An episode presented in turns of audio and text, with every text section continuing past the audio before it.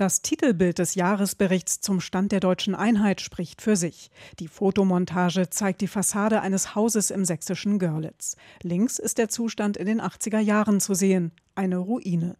Rechts das Gebäude nach der Sanierung und Rekonstruktion, ein Schmuckstück.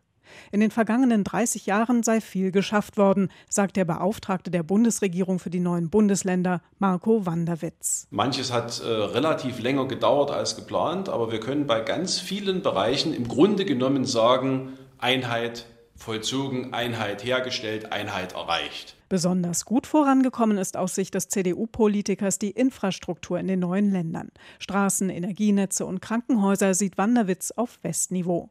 Auch bei der Angleichung der Produktivität, dem Lohn- und Rentenniveau und den Einkommen habe es sehr gute Fortschritte gegeben. Auch wenn wir noch nicht bei 100 Prozent sind, aber in der Rente beispielsweise sind wir bei 97, und wenn man vor allen Dingen immer bedenkt, woher wir 1990 gekommen sind, da lagen wir in der Produktivität zum Beispiel bei 37 Prozent und im Lohnniveau bei 50 und sind jetzt nah an 100. Die Wirtschaftskraft liegt in den neuen Ländern, Berlin mit eingerechnet, aktuell bei 79,1 Prozent. Das sind gut vier Prozentpunkte mehr als vor einem Jahr.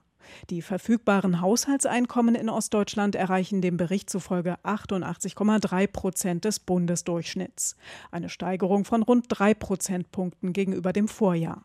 Sabine Zimmermann, arbeitsmarktpolitische Sprecherin der Linksfraktion im Bundestag, sieht die Zahlen mit Skepsis. Sie kritisiert das nach wie vor niedrigere Lohnniveau in Ostdeutschland. Wir haben immer noch 20 Prozent weniger bei Vollzeitbeschäftigten äh, in Ostdeutschland.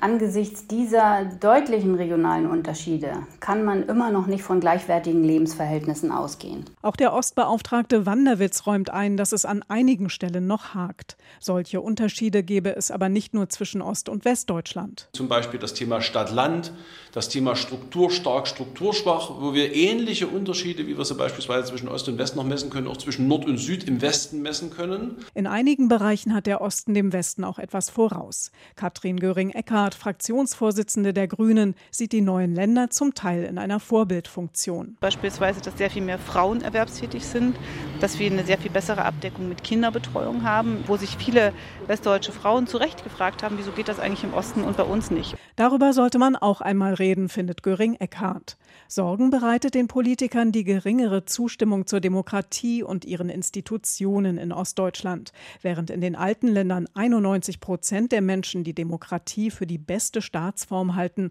sehen das im Osten nur 78 Prozent der Befragten so. Unterschiede gibt es auch bei den Einstellungen zu Fremden oder der Verbreitung rechtsextremistischer Organisationen. Der Jahresbericht zum Stand der deutschen Einheit hält dazu fest, der Prozess der inneren Einheit ist auch nach 30 Jahren noch nicht vollständig abgeschlossen.